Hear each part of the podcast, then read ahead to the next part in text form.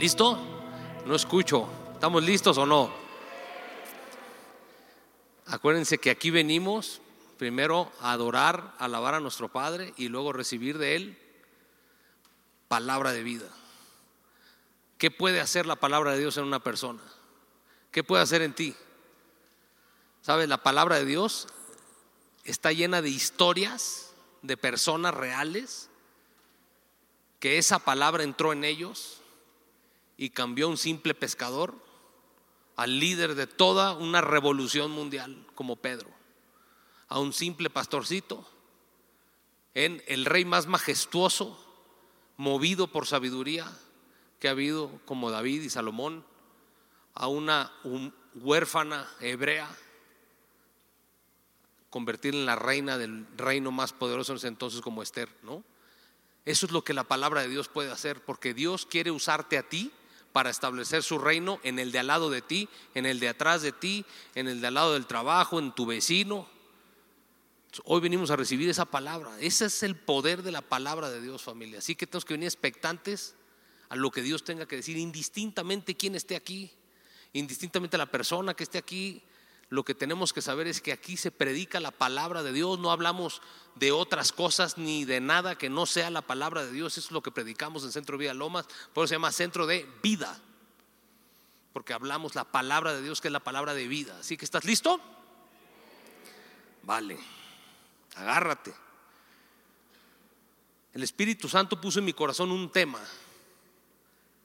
que hace muchos años tocó por primera vez esta palabra a mi corazón. Yo en ese entonces estaba, eh, eh, me acuerdo muy bien, fue en casa de los doctores Rodríguez, que aquí están conmigo, eh, y yo me disipulo con ellos desde hace muchos años.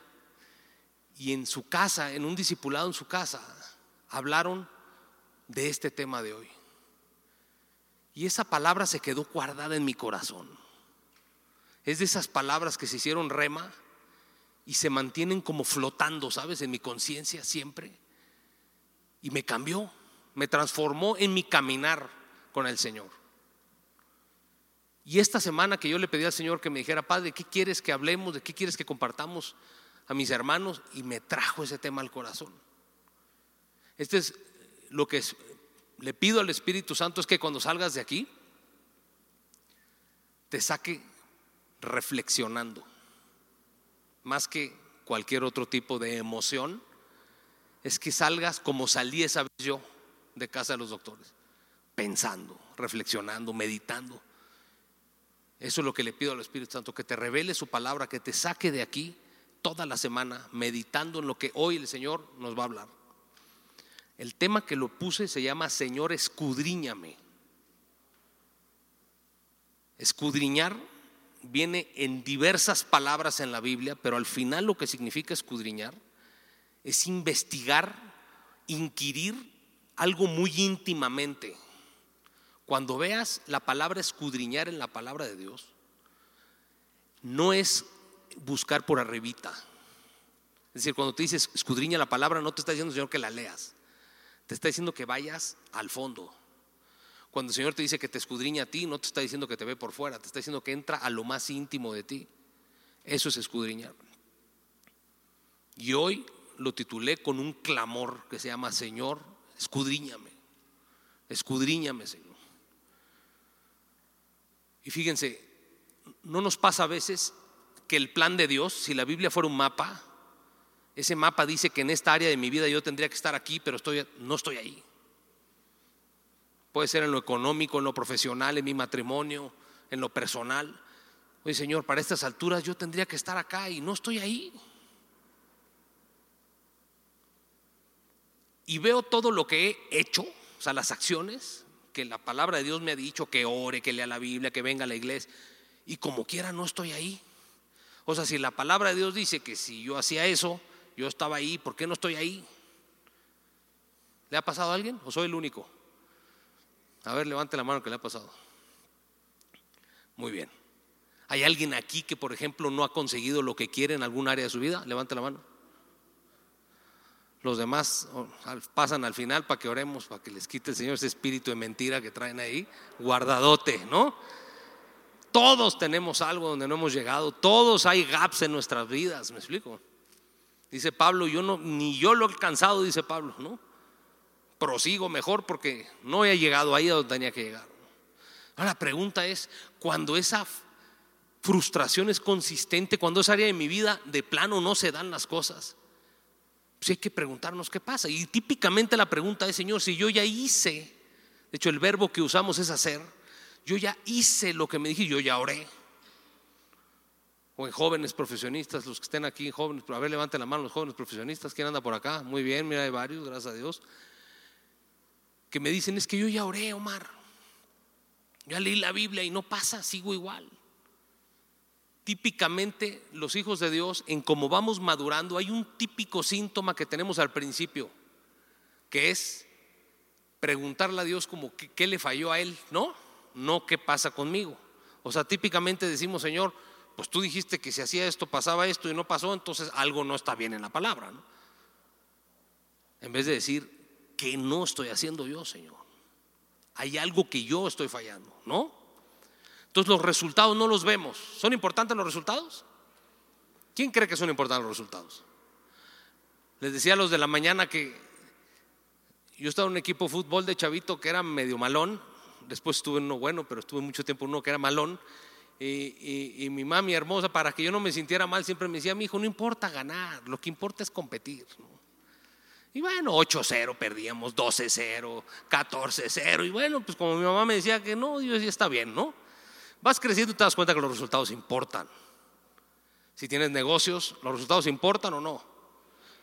No, tu empresa gana más lana por los resultados. O si tú eres, trabajas en una empresa, te dan más responsabilidad por los resultados. Y le eches todas las ganas que quieras. Si no hay resultados, no hay ganancia. La salvación, familia, es un resultado. Es el resultado de la sangre de Cristo en la cruz. Los resultados importan. Entonces, ¿por qué no tengo los resultados que quiero si he hecho las cosas que supuestamente tenía que hacer? Para apoyar un poco la explicación que el Espíritu Santo me dio a mí primero, hice este chart que le pido al equipo que me ayude a proyectar en la pantalla. Entonces, ahí van a ver ustedes a Juanito y a Anita, ahorita que aparezcan. Juan y Ana no existen, ¿no? O sea, para que no vuelten a buscarlos por aquí. Juan y Ana son dos personas, vamos a, usar la imaginación, son dos personas de aquí de Centro Villaloma, de la edad similar, trabajan en el mismo lugar, vienen al grupo todos, leen la Biblia, están en casa de vida, pero con resultados bien diferentes. Con resultados bien diferentes, si me ayudan aquí en la pantalla, please. Pero bueno, se los voy platicando. Entonces dice Juan que sus resultados no han sido tan buenos. Voltea con su mamá y le dice, oye, mami, ¿por qué Ana, si hacemos lo mismo, tiene sus resultados y yo tengo estos? ¿no? Ahí puse algunas áreas como ejemplo, ¿no? Por ejemplo, en tu relación con Dios, en tus relaciones personales, en tu trabajo. Los resultados son diametralmente opuestos y los dos hacen lo mismo. Dale a la que sigue, por favor. O sea, los dos tienen esas acciones. Los dos oran, los dos leen la Biblia, los dos ayudan a los demás en los temas de relaciones personales, en los temas de trabajo, los dos se esfuerzan mucho, pero los resultados son muy diferentes. Y aquí es donde vino esa enseñanza hace muchos años de parte de mis mentores ahí en el discipulado que decía, hay algo que es la materia prima de las acciones, que se llaman las intenciones, las motivaciones de tu corazón. Yo fue la primera vez que escuché eso y cómo me cayeron claro tantas cosas, que yo mismo decía, pues si yo oro, pues si yo voy a la iglesia, pues y me di cuenta que mis motivaciones eran equivocadas en muchas áreas de mi vida. Siguen siendo en otras. Le pido al Señor que me siga revelando eso, pero las intenciones y las motivaciones, si le das a la que sigue, por favor, de Juan y de Ana, son diametralmente opuestas. Fíjate, las acciones son las mismas. Dos personas muy similares en todo, con resultados tan diferentes. ¿Qué lo generó? Las motivaciones. Por un lado, Juan, en su relación con Dios, lo busca solo por los beneficios, mientras Ana lo hace porque está agradecida. En sus relaciones personales, Juan las tiene y las cultiva para conseguir algo a cambio, mientras Ana lo hace por servir a los demás. Las cultiva para servirle a los demás. La tercera, que es la, relación del trabajo. Los dos se esfuerzan mucho, pero Juan lo hace solo para que no lo corran, para tener su quincenita. Pero Ana lo hace para ser útil, le agrega valor a su equipo, a sus, a sus, a sus, eh, peers, como se le dice, ¿no? Y a su, y a su empresa. El tema es que las primeras dos partes de esta pirámide son muy visibles para ti, para mí, para los demás. Entonces, cuando no nos salen bien los resultados, que es lo de hasta arriba, nos quedamos hasta las acciones. Entonces, volteamos a ver nuestras acciones. Entonces, lo primero que decimos es, oye, pues si yo oro y leo la Biblia, y ahí es donde el enemigo te agarra, familia. Y te dice, ¿ves? Es pura mentira. La palabra de Dios no es verdad. Mira, Tú haces todo eso y no se cumple nada. Pero el Espíritu Santo te dice, hijo, vamos adentro. Déjame te escudriño y te muestro tus motivaciones, que son las que yo premio. Dios no premia las obras, premia la materia prima de las obras, que son las motivaciones. Nos quedamos muy callados. ¿Es verdad o no? Qué fuerte, ¿no? O sea que hoy donde estoy, y no es el lugar que me gusta, mi resultado no es el que quería, es muy probable que aunque hice lo que tenía que hacer, mi motivación ha sido la incorrecta. La buena noticia es que si la cambio, el resultado cambia inmediatamente. Y sabes una cosa, hay alguien que sí ve tus motivaciones. Porque nosotros, hasta nosotros nos cuesta, o no nos cuesta trabajo, hasta nuestras propias intenciones. A veces creemos que estamos haciendo algo con la intención correcta, pero como en el alma es una sopa entre pensamientos, emociones y todo está ahí interligado, ¿no? Si por ahí ando un tema emocional, me afecta en mis pensamientos y mi mente está muy efervescente, afecta mis emociones, entonces mis intenciones a veces no las logro leer, ¿estás de acuerdo? Por eso nuestras intenciones generalmente no son buenas, muchas veces, en muchas áreas. Entonces los resultados no son los que esperabas. Fíjate lo que dice Jeremías 17:9. Acompáñame, por favor, a Jeremías 17:9. Y esto es lo que el Espíritu Santo dice a través del profeta Jeremías, de tu corazón y del mío. Dice, engañoso es el corazón más que todas las cosas o sea, el Señor nos está diciendo, tu corazón es más engañoso. No hay nada más engañoso que eso. Y tú te quieres basar en tus corazonadas. Es que siento. Me quiero salir del trabajo porque siento esto. Uy, no. Si sientes, ni decidas nada. Las emociones fueron hechas para sentir, no para decidir, ¿no? porque allá adentro están las intenciones. Dice, el, engañoso es el corazón más que todas las cosas. Solo quiero decirte una cosa, engañoso en el hebreo es la palabra Jacob. Imagínate Jacob y quítale la J, Jacob. Lo increíble es que se deriva, el nombre Jacob se deriva de esta palabra. ¿Se acuerdan quién era Jacob? El que agarró del talón a su hermano, el que suplantó la primogenitura. Bueno, de ahí viene su nombre. Así de engañoso es tu corazón en mí. Tu corazón, si fuera tu hermano, te agarra el talón y te regresa.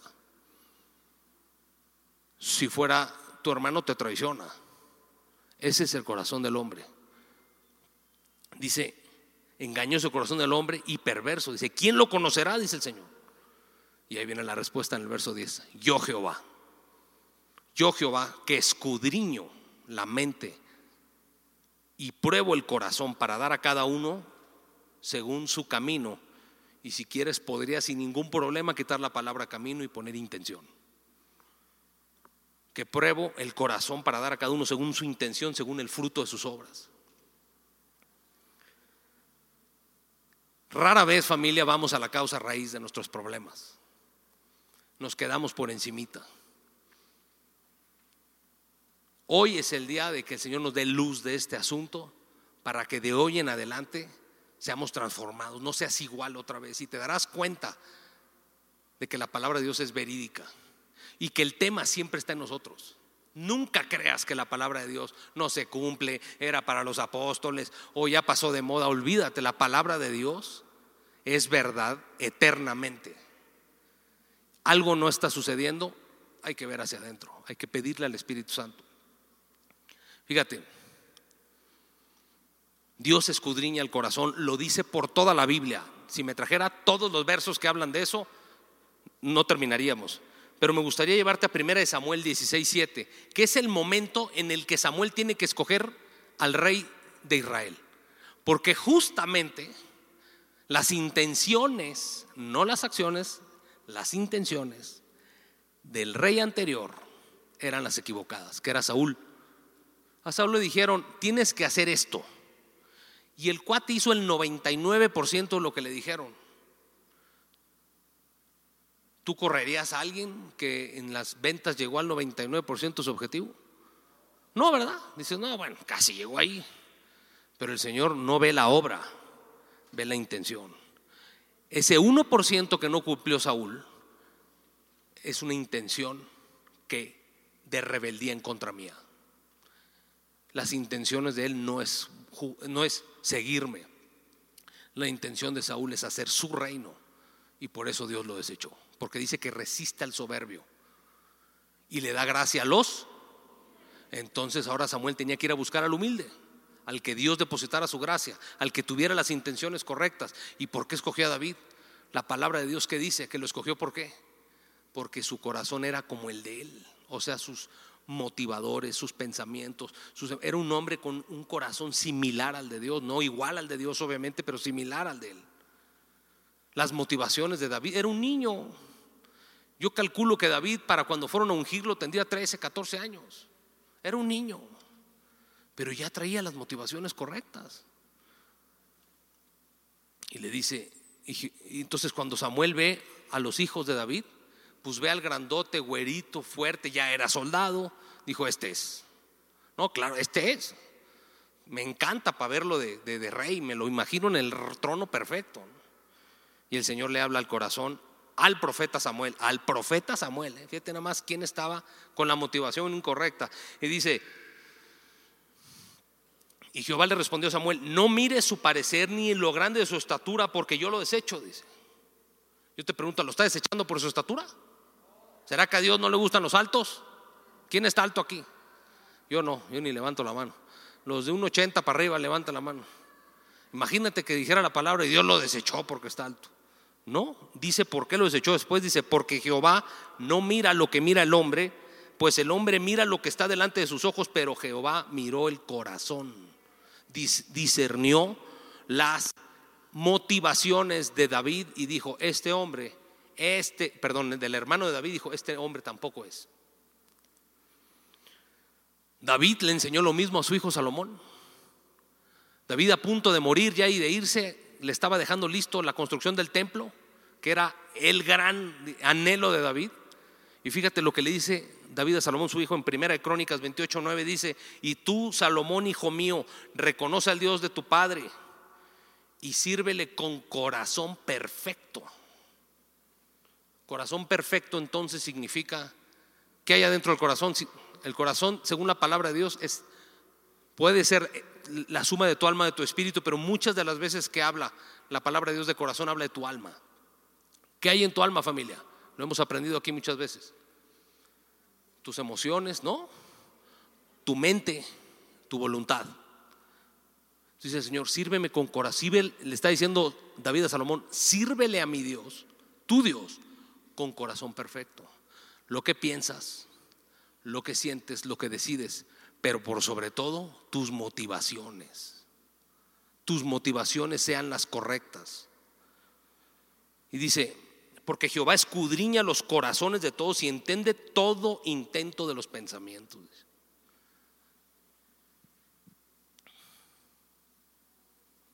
¿Te das cuenta lo ligado que están los resultados a las motivaciones y no necesariamente a las acciones? No te estoy diciendo que la acción no importa, pero lo que estoy queriendo decir es que una buena acción con un mal motivador no es ni la hagas. Es lo mismo que no hacer nada. Porque al Señor no lo vamos a engañar nadie. ¿Estás de acuerdo? Tú y yo podríamos querer engañar a una persona haciéndonos pasar como alguien muy bueno y Él no puede ver mis intenciones. ¿Estás de acuerdo? ¿Sabes que ni Satanás las puede ver? Solo Dios, enfrente de Dios están todos los corazones de los hombres. Él discierne hasta lo más íntimo. Y dice, quiero ponerte algunos ejemplos muy rápido de cómo este principio está a lo largo de toda la palabra de Dios. Lo ligado que están las intenciones con los resultados. Y acompáñame a Mateo 6. Si tú leyeras desde el 1 hasta el 18 vas a encontrar varios ejemplos seguidos. Pero solamente voy a hablar del primero, que es el de la limosna. De hecho, el título que aparece en la Reina Valera es Jesús y la limosna. Limosna, para que todos lo sepan, no es eh, en la iglesia, ¿no? como a veces se cree. La limosna, cuando Dios se refiere a limosna en el griego original, se refiere a lo que tú le das a los pobres. A eso se refiere. Se refiere normalmente a eso que das, lo que te sobra para ayudar a alguien. Lo que te sobra es la limosna normalmente y eso es lo que tú a veces pones para ayudarle a un indigente en la calle, por ejemplo. Pero Dios sabía que muchos hacían eso, pero con motivaciones diferentes. Y aquí el Señor está poniendo a dos ejemplos. Lo que debemos de hacer tú y yo contra lo que hacían los fariseos. Y dice, verso 1, dice, guardaos de hacer vuestra justicia delante de los hombres. ¿Qué significa eso? Deja de que te quieran ver. No hagas las cosas correctas enfrente de la gente para que te vean. De hecho, por eso dice, para ser visto de ellos. De otra manera, ¿qué dice? ¿De otra manera qué? ¿Te das cuenta por qué a veces no recibimos el resultado? Porque queremos que nos vean. Queremos el aplauso. Todos nacemos con esa necesidad de aplauso, de reconocimiento. De lo que se trata nuestra vida familia es de quitar ese motivador y poner el motivador correcto. No de condenarte porque te sientes que tú tienes esos motivadores. Todos los teníamos. De lo que se trata es que el Espíritu Santo los vaya quitando, la verdad se siembre la luz llegue a tus motivaciones también. ¿Me explico? Y se salga la mentira. Entonces dice, no hay recompensa, ¿estás de acuerdo? Entonces dice en el verso 2, dice, cuando pues des limosna, no hagas tocar trompeta delante de ti como lo hacen los hipócritas. Fíjate cómo Dios le llama a los religiosos, hipócritas. Porque enseñan algo por fuera del motivador que es muy diferente adentro, dice. Dice que ellos para ser alabados de los hombres, de cierto te digo que ya tienen su recompensa. ¿Cuál es la recompensa de ellos? El aplauso. Entonces yo le ponía en la mañana el ejemplo, me acuerdo muy bien, en el terremoto de hace unos años en la Ciudad de México, que mucha gente se salió a ayudar, ¿te acuerdas? Qué increíble la solidaridad de los mexicanos, impresionante. Pero muchos de ellos con la motivación equivocada. Entonces salen en el súper tomándose fotos, comprando el súper, diciendo listos para ayudar a esta persona. O si le daban algo a alguien, un selfie, ¿no? Con el, con el pobre indigente ahí, ¿no? Y miren, yo ayudando a la gente dice el Señor, Él ya tuvo su recompensa, los likes en Facebook. Ahí está su recompensa. ¿Es lo que Él quería? Ahí está su recompensa. La gente diciendo, eres increíble, ahí está su recompensa. Pero tú no hagas eso, dice el Señor. Mas tú cuando des limosna, no sepa tu izquierda lo que hace tu derecha, para que sea tu limosna en secreto. Y tu Padre que ve en lo secreto te recompense en público. Entonces son dos recompensas diferentes, dos resultados diametralmente opuestos. Recompensa del hombre, recompensa de Dios. ¿Qué recompensa quieres? ¿Quieres aplausos, likes? Que compartan tus posts o que el Señor abra sus cielos y diga, este es un hijo que tiene mi corazón y abre y avienta la bendición. Pues cuidemos el motivador. ¿Cuál prefieres? Te pregunto. ¿Recompensa del Padre o recompensa de los hombres? Ahí hay un claro ejemplo de cómo nuestras motivaciones muchas veces están equivocadas. Las redes sociales no ayudan, ¿no? No, no ayudan porque tú ves a todo el mundo posteando eso y sientes que te quedas tú atrás y quieres empezar a hacer lo mismo. Y es justo donde dice la palabra, no te amoldes, no te amoldes, no te amoldes a este siglo. Otro ejemplo, por ejemplo, ¿qué pasa cuando ofrendamos? Ahí sí, ya al Señor, en su casa, en nuestra iglesia, en Centro Vida Lomas. Puede haber dos personas ofrendando una va a ser respondido su ofrenda, otro no. Un gran ejemplo, Caín y Abel, ¿se acuerdan? Los dos llevaron su ofrenda. Uno llevó de lo que él hacía, es decir, se encargaba del campo y de animales y llevó animalitos y el otro llevó de los plantas, vegetales, lo que sea que este hombre cultivaba. Pero Dios vio el corazón y dijo, este está ofrendando, este no. Mismas acciones, resultados diferentes. El ejemplo que te traigo aquí es la famosa ofrenda de la viuda. ¿Se acuerdan de ese pasaje? A Marcos 12, 41. Váyanse en su Biblia, Marcos 12, 41. Y dice, estando Jesús delante del arca de la ofrenda, fíjate dónde estaba parado el Señor. ¿eh? Yo imagino que en, en plena sinagoga el Señor a propósito fue, se paró de su lugar y se puso donde estaba el arca de la ofrenda. A ver, yo me imagino, porque no lo sé, porque la Biblia no lo dice, que el Señor quería ver justamente que salgan a luz los motivos, ¿no? Entonces, habría quien iba a pasar ahí haciéndole ruido para que Jesús viera, ¿no? Y había quien no. Y dice el Señor que miraba cómo el pueblo echaba dinero en el arca y muchos ricos echaban mucho, ¿no? Verso 42 dice, y vino una viuda pobre. Fíjate, una viuda pobre, ¿qué, ¿qué más desamparo puede haber que una mujer que esté sola y sin un centavo? Una viuda pobre, era algo que, que diametralmente diferente, ¿no? Ricos, como decía la Biblia, y una viuda pobre. Y dice que pasa la viuda pobre, echa dos blancas, o sea, un cuadrante, y cuando pasa eso el Señor le llama a sus discípulos. Yo me imagino que donde estaban en la sinagoga le dijo, vénganse todos aquí donde estoy yo y quiero que vean este espectáculo que vamos a ver ahorita. Una mujer con la motivación correcta. No importa lo que echó ahí. Echó todo. Y por eso Jesús dice en el otro verso, de cierto te digo que esta viuda pobre echó más que todos los que han echado en el arca. Porque todos han echado lo que les sobra. Los demás echaron limosnas, limosnearon a Dios, me explico. Y ella echó todo lo que tenía, todo su sustento. Dice que eso era, yo me imagino, con lo que iba a comer, ¿no? Entonces, qué resultados tan diferentes, ¿no? La misma acción, dos personas ofrendando, motivadores diferentes. ¿Cuál fue la recompensa?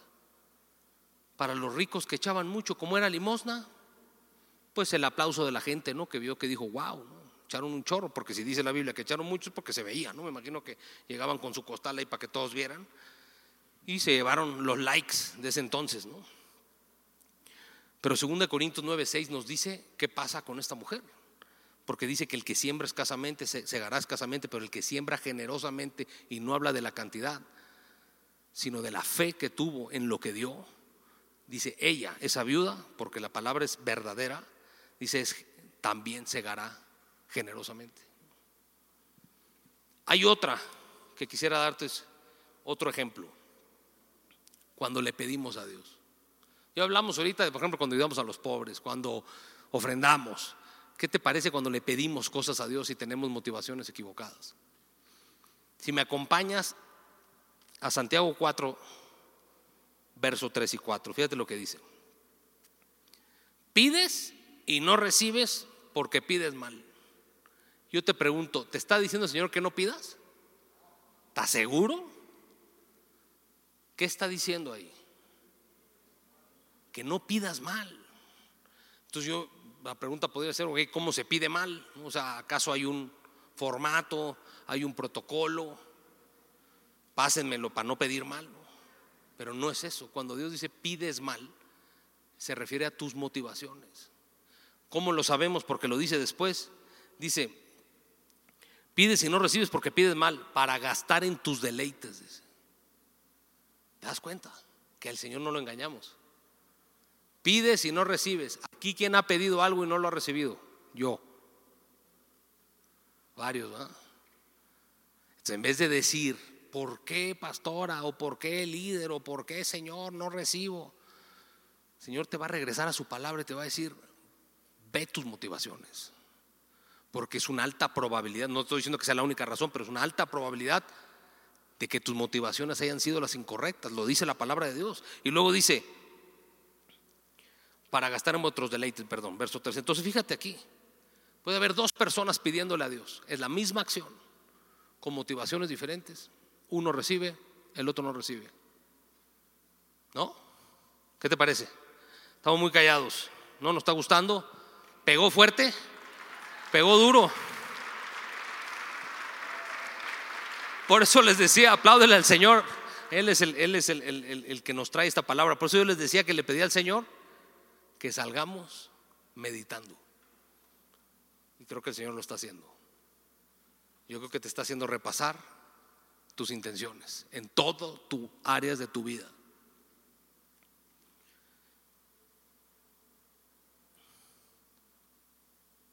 Quisiera poner un ejemplo más y de ahí empezamos.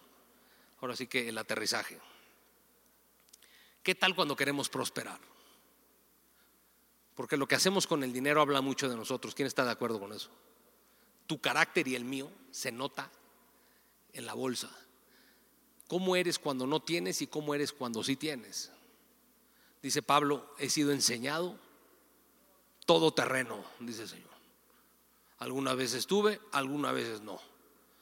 Y cuando el Señor me fue enseñando a cambiar mis motivaciones, entendí que estoy enseñado para todo y en todo, dice, ¿no? Todo terreno, ¿no? Así era Pablo, así tenemos que estar nosotros. Entonces dice, Primera de Timoteo 6, 9 y 10, capítulo 6, verso 9 y 10. Fíjate lo que dice, porque los que quieren enriquecerse caen en tentación y lazo y en muchas codicias necias y dañosas que hunden a los hombres en destrucción y perdición entonces, si tú lees hasta aquí, dices, no, pues sí, a mí sí me gustaría enriquecer, Señor, ¿no? Y me estás diciendo que entonces voy a caer en tentación y lazo y codicias necias y dañosas. Dice, Señor, en el verso 10 lo contesta, dice, no si tu motivador es el correcto. ¿Qué dice? Porque la raíz de todos los males es el amor al dinero, los cuales codiciando algunos se extraviaron de la fe y fueron traspasados de muchos dolores. Querer prosperar no tiene nada de malo siempre y cuando tu motivación sea la correcta. Hay quien se quiere hacer rico por hacerse rico y por impresionar a todos que ni siquiera conoces y el día que estés tronado ni un peso te van a dar, pero ahí andas queriendo, o andamos, perdón, andamos queriendo impresionar a la gente, endeudándonos para impresionar al mundo o para impresionar a nuestra esposa o nuestro esposo o a nuestros hijos o a nuestra familia. El motivador es el incorrecto. Pero ¿qué tal que quisiéramos ser provistos, como la palabra dice, para yo tener todo lo suficiente y poder bendecir a los demás? Qué motivación tan diferente, ¿no? Y así como ves grandes empresas que han crecido tremendamente y los dueños hasta agnósticos se dicen, de la misma forma ves Dios provisionando grandes empresas, empresarios de la forma en que Dios lo hace. Y la gran diferencia entre esas, normalmente te das cuenta que acá salpican, acá no. Hay empresas tremendas que han servido para extender el reino de los cielos. Walmart es una de ellas, por si no sabían. Sam Walton y su esposa, que usan de sus utilidades para levantar, este, premiar iglesias que estén haciendo cosas en localmente. Colgate, Palmolive fue otra de las que yo, conozco muchas, pero estas son ejemplos que te puedo decir, las motivaciones correctas.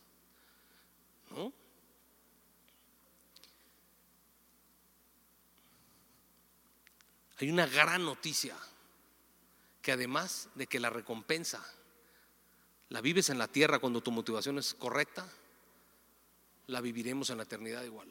No por nada, fíjate, Jesús dice, haz tesoros en el cielo. ¿Hemos leído eso cuántas veces, sí o no? ¿No nos dice el Señor, haz tesoros en el cielo? Fíjate lo que está diciendo, tesoros. ¿Qué es un tesoro? Tesoro es algo que tú guardas con mucho anhelo, ¿estás de acuerdo? Puede ser una foto, ¿no? Puede ser oro. Es algo que tú atesoras, es algo que tú guardas. Dice el Señor, no, no hagas tesoros de las cosas de aquí. No te estoy diciendo que no tengas cosas aquí. Aunque tengas mucho aquí, no lo hagas un tesoro. Atesorar lo de arriba, dice. ¿Por qué? Porque tú y yo tenemos una herencia eterna, increíble, ni no la imaginamos. Es más, nuestra mente no alcanza a entender lo que nos espera, familia, en la eternidad. Ni siquiera nos lo imaginamos. Si nos lo imagináramos, todos los días estaríamos diciendo, Cristo, ya vente, ya vente, ya vente. Como decía Pablo, Satanás lo quería asustar con matarlo. ¿Y qué le decía Pablo? Matarme ganancia sería si yo lo que quiero es irme con mi Señor ya. ¿Con qué lo asusta Satanás a este cuate, no? Entonces fíjate, ¿quién conoce lo que se llama el tribunal de Cristo? Algunos varios de aquí ya lo han escuchado. Muchas veces tenemos la confusión de creer que los hijos de Dios serán juzgados en el mismo lugar que los que no son hijos de Dios. Y eso no es verdad. Todos hablamos del juicio final, como si fuera el mismo lugar. Jesús tiene un lugar apartado, de hecho lo llama el tribunal. El tribunal de Jesús está apartado para los hijos y el juicio del trono blanco o el juicio final para los que rechazaron a Cristo. Los que van al tribunal de Cristo no vamos a ver si vamos a ser salvos o no. De hecho, el tribunal ya se lleva en el cielo, o sea, ya estás en el cielo.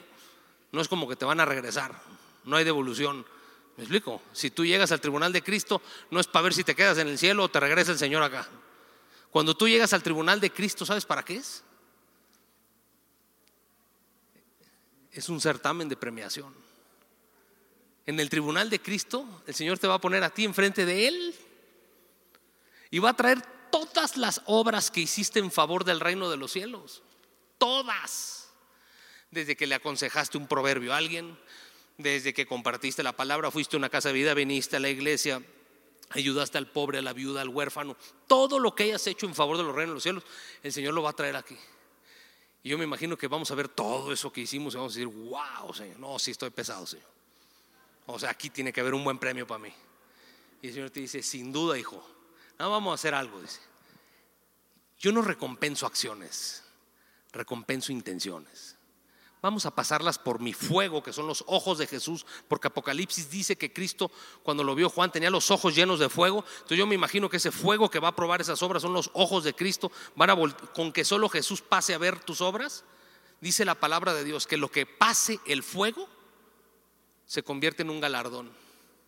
Y todas las obras que hiciste en favor del reino de los cielos con la intención equivocada, con el motivador equivocado, se quemarán como heno, dice, enfrente de ti y de mí.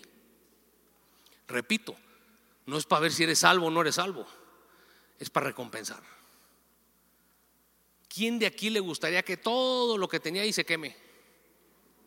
Imagínate, ¿no? Jesús viéndote y tú viendo para los lados, así. Ya puedo pasar a las bodas del Cordero, Señor, porque ya aquí pues, está muy penoso el asunto aquí, ¿no? Dice el Señor en la palabra que te quiere ahorrar eso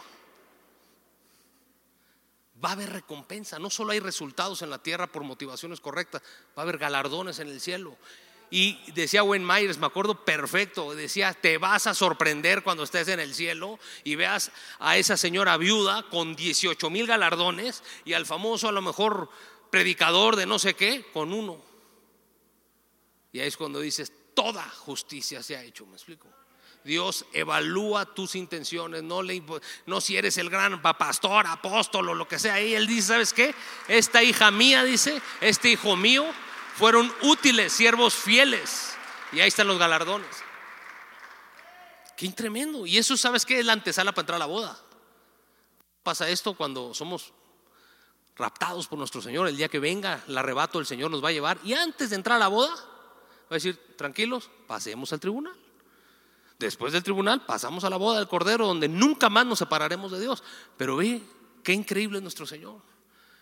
¿Importan las motivaciones, familia, o no? ¿Qué hacemos entonces? He ahí el detalle de los 100 mil dólares. ¿Qué hacemos? ¿Cómo puedo ver mis motivadores si ni yo me entiendo? Ni yo me creo a mí mismo. Yo a veces creo que estoy haciendo algo bueno y la verdad es que sí, este, viene, quiero poner un ejemplo ahorita.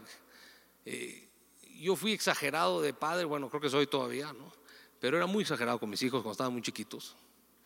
Y yo le llamaba eso protección. Quiero aprovechar que está aquí el doctor conmigo, porque él fue el que me enseñó el motivador. Y una vez llegando aquí al grupo, me acuerdo que me jaló, ahí arriba estaba el doctor y me dice, ven, me dice el Señor que quites el temor de tu vida ya. ¿Tú crees que algo le va a pasar a tu hijo? No eres protector. Estás viviendo en temor. Wow, dije Señor Jesús de mi vida. Perdóname, Señor, me explico. Motivación incorrecta en algo tan simple. Pero esa motivación me traía cocido. No podía vivir plenamente o poder disfrutar a mis hijos, ¿me explico? ¿En qué pequeños detalles te das cuenta? Fíjate, lo que el Señor puso en el corazón que tenemos que hacer para cerrar. Primero, irle a pedir al que sí ve nuestros motivadores que nos los enseñe. Y David lo hacía excelentemente. Fíjate el Salmo 26, 1 dice, 1 y 2, júzgame, oh Jehová, porque yo en mi integridad he andado. He confiado a sí mismo en Jehová sin titubear. Pero vea lo que dice el verso 2, escudriñame, oh Jehová, y pruébame. Como diciendo, no vaya a ser, Señor, no, yo creo que ando bien, pero pruébame, Señor, dice, prueba, examina mis íntimos pensamientos en mi corazón. ¿Nos atreveríamos a orar eso? Decirle al Señor, mira, Señor, creo que ahí voy, pero olvídate lo que yo crea, Señor. ¿Qué hay adentro de mí? Me lo puedes enseñar, aunque duela verlo, porque va a doler. También lo dice en el Salmo 139, 23, dice, examíname, oh Dios, y conoce mi corazón, pruébame y conoce mis pensamientos. Verso 24 dice, y ve si hay en mí camino de perversidad, y guíame en el camino eterno. ¿Te das cuenta cómo oraba David, el rey David? Aunque él a veces creería que no era perfecto, se equivocó mucho, él siempre le decía al Señor, pruébame Señor, pruébame Señor, quiero andar en integridad de corazón. Segundo paso que el Señor me puso es arrepiéntete. Cada vez que el Señor traiga un motivador incorrecto en tu vida, una intención incorrecta, pídele perdón al Señor. Joel 2.12 dice, por eso ahora dice Jehová, convértete a mí en todo tu corazón, en todo tu corazón, o sea, incluyendo tus intenciones.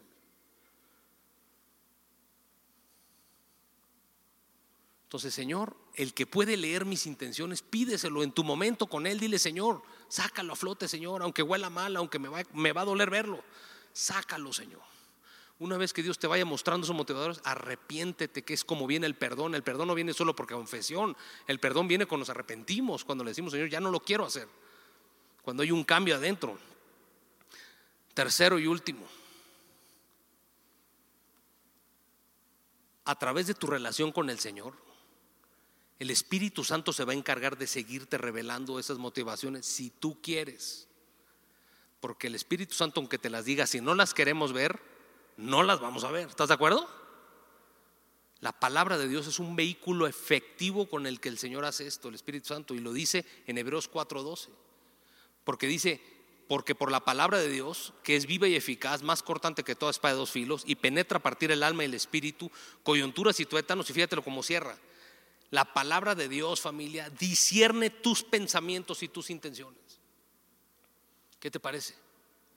Cada vez que estamos pidiendo al Señor revelación de su palabra, que meditamos en su palabra, entra la palabra y si le decimos, Señor, tráelo a flote, la palabra misma te lo va a contestar. A través de un verso, a través de una historia o a través de cualquier palabra de Dios dentro de la Biblia, el Señor te puede traer una motivación que traes incorrecta. La segunda forma, también muy efectiva, que el Espíritu Santo nos ayuda a cambiarnos motivaciones es orando en lenguas, familia. Romanos 8:26 dice, y de igual manera el Espíritu nos ayuda en nuestra debilidad. Una de nuestras grandes debilidades es encontrar nuestras motivaciones. Pero aquí dice que el Espíritu Santo nos ayuda en esa debilidad. Y dice, pues ¿qué hemos de pedir como conviene? ¿Quién pide como conviene? ¿Quién pide correctamente? Muchas de nuestras oraciones son puros caprichos. Pero la buena noticia es que dice, pero el Espíritu mismo intercede por nosotros con gemidos indecibles. O sea que cuando tú oras en lenguas, el Espíritu Santo ora desde dentro de ti al Padre puras oraciones perfectas con motivaciones perfectas y entonces pasa lo que el Espíritu Santo pidió, que es lo perfecto, que es lo agradable para ti y empiezan a suceder cosas en tu vida. ¿En qué se resume? Comunión con el Señor, humildad de corazón para oír lo que no quieres oír, humildad para arrepentirse y seguirle pidiendo en cada paso de nuestra vida, familia, Señor que cheque, que nos traiga a la luz lo oculto nuestras motivaciones. Y dice la palabra de Dios, no yo, que verás los resultados que hoy no has visto. ¿Qué te parece? Un aplauso al Señor, a su palabra. Vamos a orar, ¿qué te parece? Vamos a ponernos de pie. Vamos a ponernos de pie todos, por favor. Vamos a pedirle al Señor hoy, primero perdón, ¿te parece? Vamos a arrepentirnos de tanta intención incorrecta, religiosidad. Y de ahí le vamos a pedir que de aquí en adelante nos ayude a escuchar lo que no quiero escuchar. Que me ayude a obedecerle, a ser esforzado y valiente para obedecerle y cambiar esa motivación incorrecta. No es fácil para el hombre, pero es sencillo para el Señor. ¿Ok? Vamos a orar. Señor Jesús, Señor Jesús, dile, escúchate a ti mismo. Señor Jesús, perdóname, Señor. Me he creído bueno siempre, Señor. He vivido mucha religiosidad en mi vida, Señor. He vivido con motivos incorrectos toda mi vida, Señor, en muchas áreas de mi vida. Padre, al no ver los resultados, te he culpado a ti, a tu palabra, Señor. Me he dejado engañar por Satanás de que tú no cumples tu palabra. Pero hoy me mostraste, precioso Espíritu Santo, que hay mucho que hacer en mí todavía, Señor. Abro mi corazón, Espíritu Santo, y te pido por favor, escudriñame, Señor. Escudriñame, Señor. Trae a la luz lo que está oculto, Señor. Perdóname toda intención incorrecta. Tu sangre es poderosa para limpiar todo eso, Señor. Mi cuarto, ese cuarto en mi alma donde están mis intenciones, límpialo con tu sangre. Quiero ser sabio como tú, Señor. Quiero hacer las cosas, pero hacerlas con el motivo correcto, Señor. Ayúdame eso en mi trabajo, con mis hijos, en mi relación contigo, en la iglesia, Señor. No solo porque veré el resultado, Señor, sino porque seré más luz, Señor, para los de al lado, para los demás. Y últimamente estaré contigo ese día en ese tribunal,